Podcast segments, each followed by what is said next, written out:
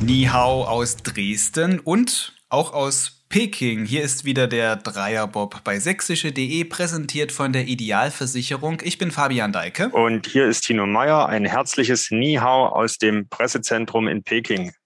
Es ist heute der siebente Wettkampftag bei den Olympischen Spielen. Wir sind also so um und bei ja bei der Hälfte dieser Olympischen Spiele angekommen, Tino. Vielleicht nehmen wir einfach mal, auch wenn es noch nicht genau exakt die Hälfte ist, das doch schon mal zum Anlass, um hier im Dreierbob sowas wie eine Zwischenbilanz zu ziehen. Wie fällt denn so dein Zwischenfazit aus, vielleicht für dich persönlich vor Ort ähm, und ja, auch aus sportlicher Sicht, aus sportlicher Sicht natürlich? Ja, ich muss sagen, für mich war vorgestern sozusagen schon Bergfest. Ich war ja schon drei Tage vor Beginn äh, der Spiele, also vor der Eröffnungsfeier hier in Peking und habe da vorgestern festgestellt, Mensch, es ist schon die Hälfte rum. Das ging aber schnell. Olympia hat ja gerade angefangen. Das zeigt oder war für mich dann das Zeichen, dass es doch ganz schön hier ist. Das muss ich ehrlich so sagen. In der Corona-Blase, in der ich mich befinde hier, fühle ich mich tatsächlich sicher. Es gibt sehr, sehr, sehr wenige positive Fälle. Man muss ja an dieser Stelle immer wieder sagen, täglicher Corona-Test für alle, täglich Temperatur messen und in eine App eintragen. Das funktioniert alles sehr gut. Ich habe meinen Rhythmus gefunden, komme mit den sieben Stunden Zeitumstellung auch ja ganz gut zurecht. Die Tage werden sehr lang und äh, früh ist es mit dem Aufstehen manchmal schon schwierig. Das liegt ganz einfach daran, dass die Entscheidung im Eiskanal hier in Yangqing, wo die Schlittenwettbewerbe ausgetragen werden, also Rodeln, Skeleton und Bobfahren, dass die Entscheidungen dort sehr, sehr spät fallen. Da muss man wissen, der olympische Zeitplan ist ein streng getakteter. Am Vormittag finden die Hallenwettbewerbe oft statt, am gegen Nachmittag dann die Wettbewerbe im nordischen Bereich, Skispringen, Biathlon, nordische Kombination und am Abend die Entscheidung im Eiskanal. Und das führt eben dazu, dass die Sieger hier oft gegen erst 22.30 Uhr, 23 Uhr gekürt werden. Hm, und wenn du dann halt so einen ganzen Tag abdeckst, bedeutet das dann durchaus auch schon so ein bisschen wie rund um die Uhr äh, wach sein und arbeiten. Ja, das ist das besondere äh, Flair, das Olympia ausmacht. Und es ist ja auch schön. Mhm.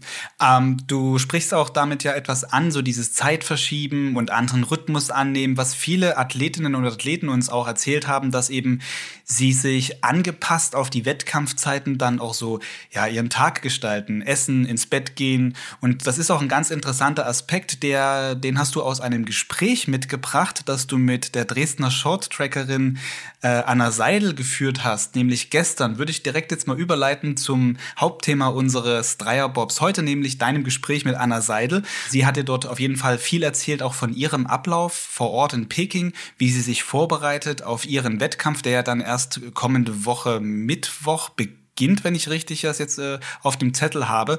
Und zu diesem Interview, bevor wir das jetzt hier gleich äh, zeigen oder zum Hören geben, noch eine kurze Ergänzung, weil die, die Aufnahme war etwas, ja, eigenartig. Ja, das sind die Besonderheiten hier bei diesen Olympischen Corona-Spielen unter den strengen äh, Corona-Maßnahmen.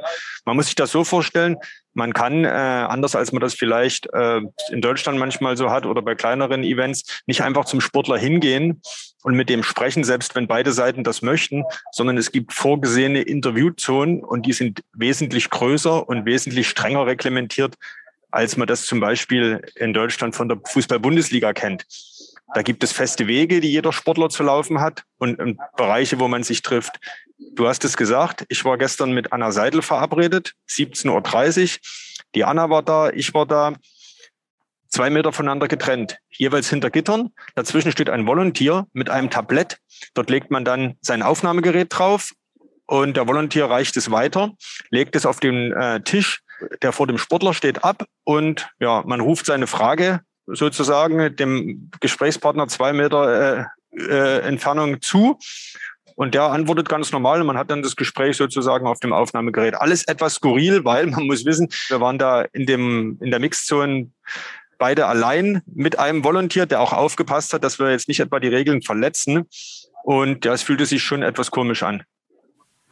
Und man muss dazu sagen, man hört halt in diesem Interview eigentlich nur sie und dich überhaupt nicht, weil du natürlich zu weit weggestanden hast, um noch von diesem Aufnahmegerät gehört zu werden. Deshalb machen wir das bei dem Interview etwas ungewöhnlich. Wir hören die Antworten von Anna Seidel und in der Nachvertonung habe ich deine Fragen dann nochmal nachgesprochen. Also, los geht's. Hier hören wir das Gespräch mit Anna Seidel.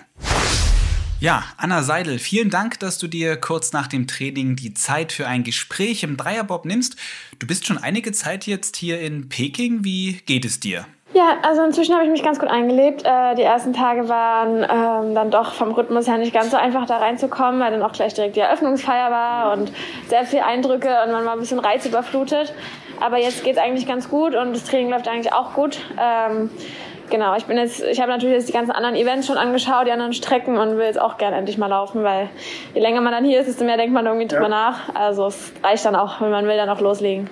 Seit dann bist du genau schon in Peking. War das jetzt dein erster Trainingstag hier an diesem Donnerstag? Nee, also man, ich bin ja jetzt schon eine Woche hier und in der großen Halle waren wir jetzt, glaube ich, schon zum dritten Mal und ansonsten immer in der kleinen Halle. Man hätte, glaube ich, schon vier Wochen vorher gefühlt ähm, so. trainieren können. Also das ist dann nicht so. Außer Training, was hast du dir schon angesehen bei den Spielen?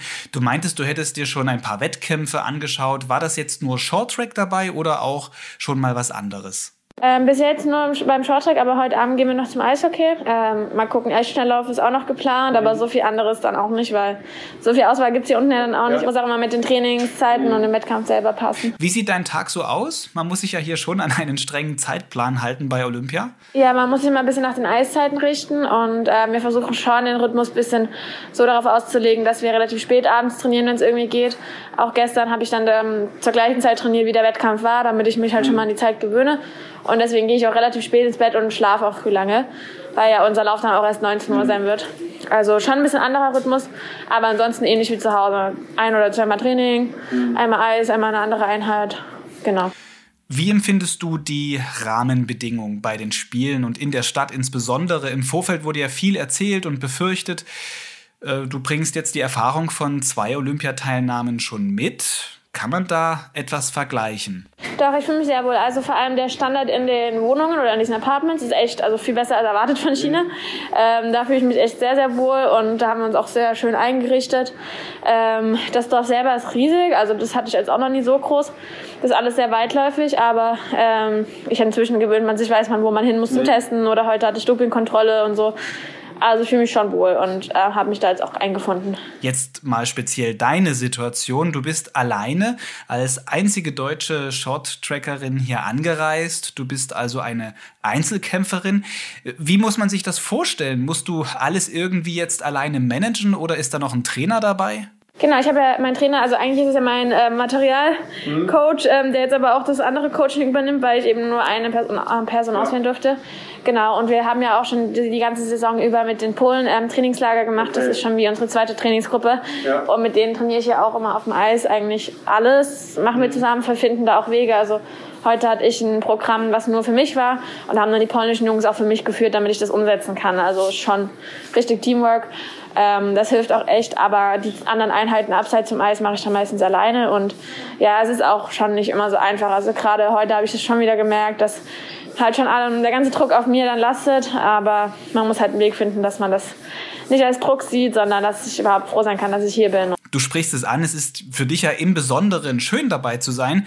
Das war nicht zu erwarten im Vorfeld. Deine schwere Verletzung im vergangenen Jahr mit Schien- und Wadenbeinbruch war das eine und die Nominierung mit nur der halben Olympianorm das andere. Genau, also das ist auch äh, alles sehr, ich merke, das ist sehr emotional für mich und auch alles ein bisschen anders verglichen mit den Jahren davor, weil ich das richtig einsauge und bewusster alles wahrnehme und auch genieße. Und ja, also klar ist das schon für mich immer, ich habe es immer gesagt, das ist ein Erfolg, dass ich hier überhaupt bin. Aber wenn man dann da ist, dann will man natürlich aber auch gut sein und was erreichen. Und das ist, da reicht einem dann nicht, als einfach nur dabei zu sein. Deswegen macht man sich dann schon ein bisschen Druck, aber da gebe ich mir gerade Mühe, das wieder ein bisschen runterzuschrauben.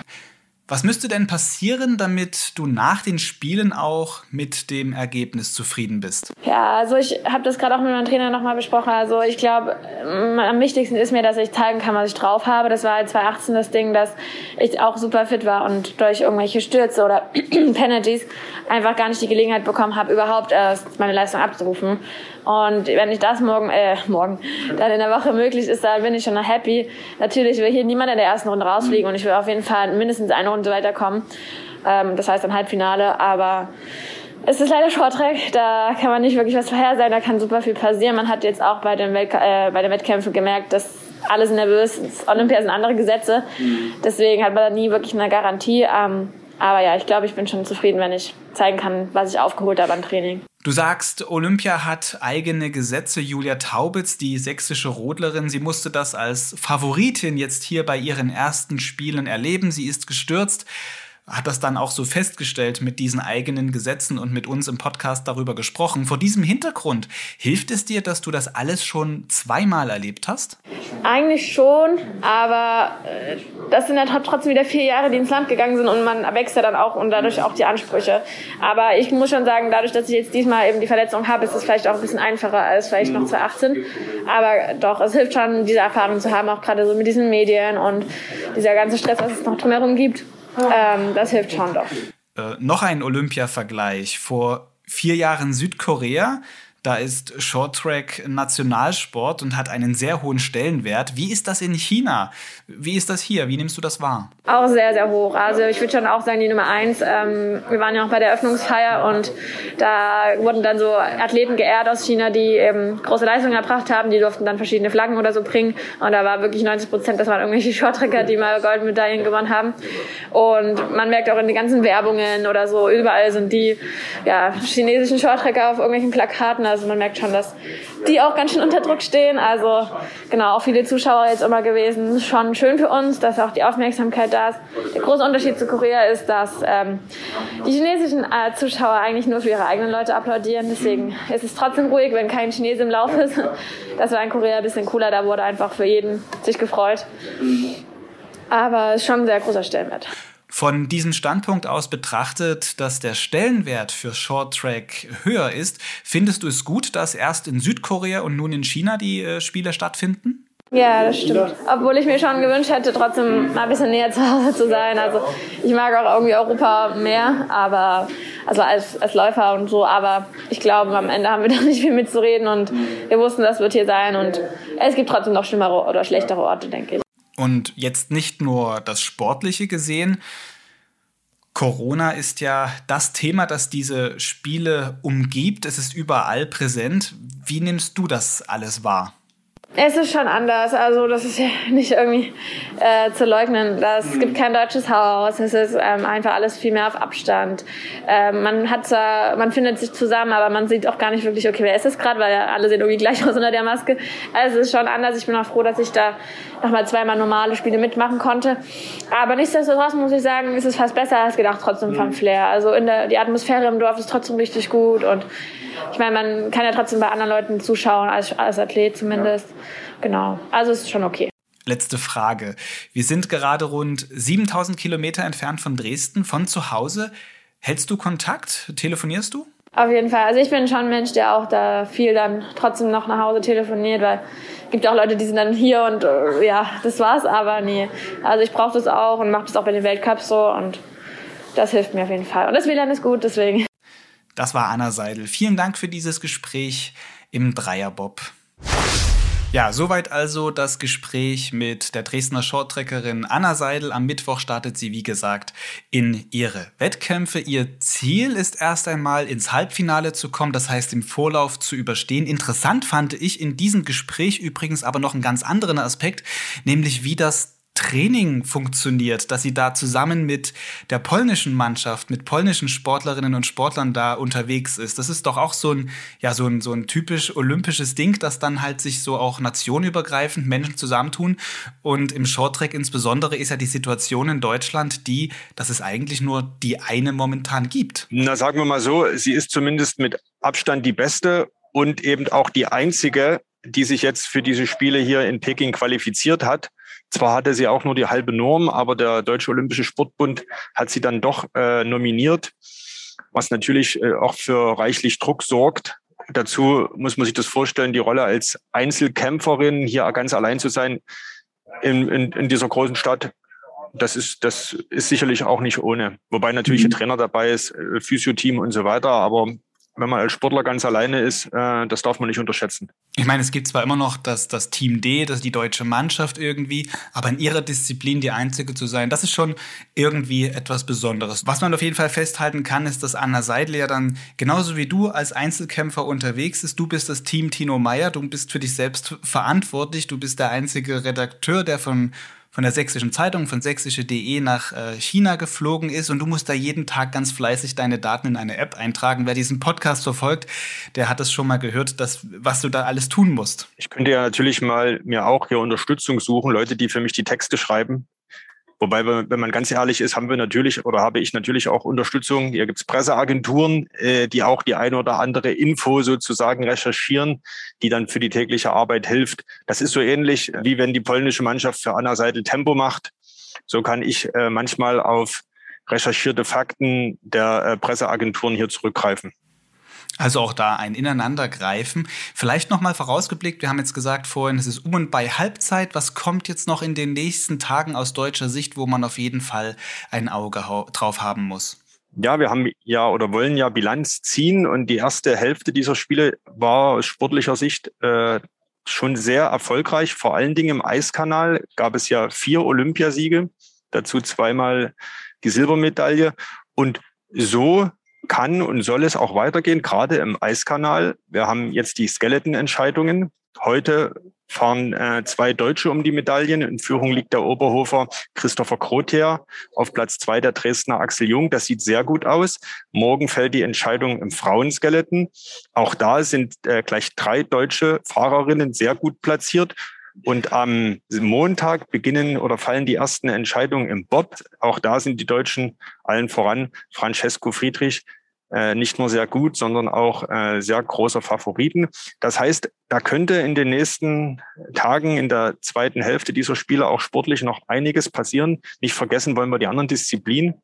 Biathlon, Skispringen, auch da gab es in der ersten Hälfte schon Erfolge und in der zweiten Hälfte noch genügend Wettbewerbe, dass noch die eine oder andere Medaille dazukommt.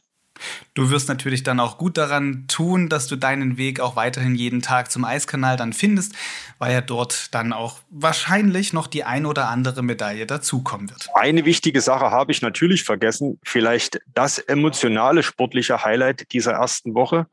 Und zwar die Entscheidung in der nordischen Kombination. Vincent Geiger mit einem sensationellen Schlusssport von, glaube Platz 11 losgelaufen, am Ende Olympiasieger geworden, auf dem letzten Kilometer alle überholt, die noch vor ihm waren. Das war, glaube ich, aus sportlicher Sicht, aus emotional sportlicher Sicht der Top-Moment dieser ersten Woche. Und verbunden, das ist diese ganze äh, Tragik, Triumph und Tragik. Äh, das Thema hatten wir ja diese äh, Woche auch schon hier im Podcast.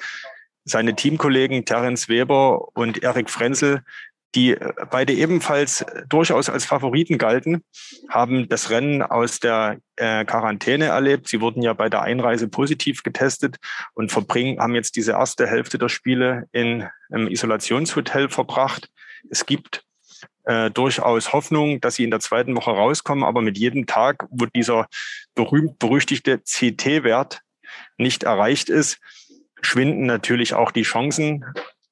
Was will ich sagen? Auch in der zweiten Woche die nordischen Kombinierer, da ist äh, vielleicht äh, sportlich noch das eine oder andere zu erwarten. Hm, und dann muss man eben schauen, ob Terence Weber und oder Erik Frenzel da dabei sein können. Aber es sieht momentan ja dann eher nicht danach aus, wenn ich das jetzt so richtig verstehe, was du sagst. Ja, meine, die Hoffnung, die stirbt zuletzt, so abgedroschen diese Phrase ist. Aber die Regeln hier sind sehr, sehr streng. Der CT-Wert von 35 muss erreicht sein und es müssen entsprechend negative PCR-Tests vorliegen. Ansonsten kommt man aus diesem Hotel dort nicht raus, aus diesem Quarantänehotel. Da kann man sich äh, noch wie fit fühlen. Und Erik Frenzel, der hin und wieder den Journalisten per äh, Videoschalte auch in dieser Woche äh, zugeschaltet gewesen ist, fühlt sich topfit. Er hat eine Yogamatte dort drin stehen. Er macht seine Übungen. Er joggt in seinem Quarantänezimmer. Das ist, vor allen Dingen ist er mental fit und das ist ja ganz wichtig. Aber er kommt nicht raus, weil der CT-Wert nicht stimmt. Hm, dann drücken wir ihm weiter die Daumen, dass das vielleicht dann doch irgendwie noch halbwegs gut ausgeht für ihn. An dieser Stelle würde ich sagen, machen wir einen Cut. Du musst gleich in deinen Zug steigen, um zur Wettkampfstätte zu fahren. Tino, vielen Dank für deine Zeit jetzt hier im Dreierbob. Ich würde sagen, wir sind im Ziel. Sozusagen der ja, Halbzeit, zwei von vier Läufen. Wer es am Eiskanal, äh, ja, haben wir geschafft und ich denke auch, wir liegen in guter Position. Damit geht diese Folge Dreierbob zu Ende. Am Ende wie immer noch der Hinweis rund um die Uhr oder nahezu rund um die Uhr sind Sie auf sächsische.de in einem Newsblog zum Thema Olympia zu allen Entscheidungen, die fallen, informiert. Und weiter geht es hier im Dreierbob am kommenden Montag. Bis dahin, Ihnen alles Gute. Tschüss.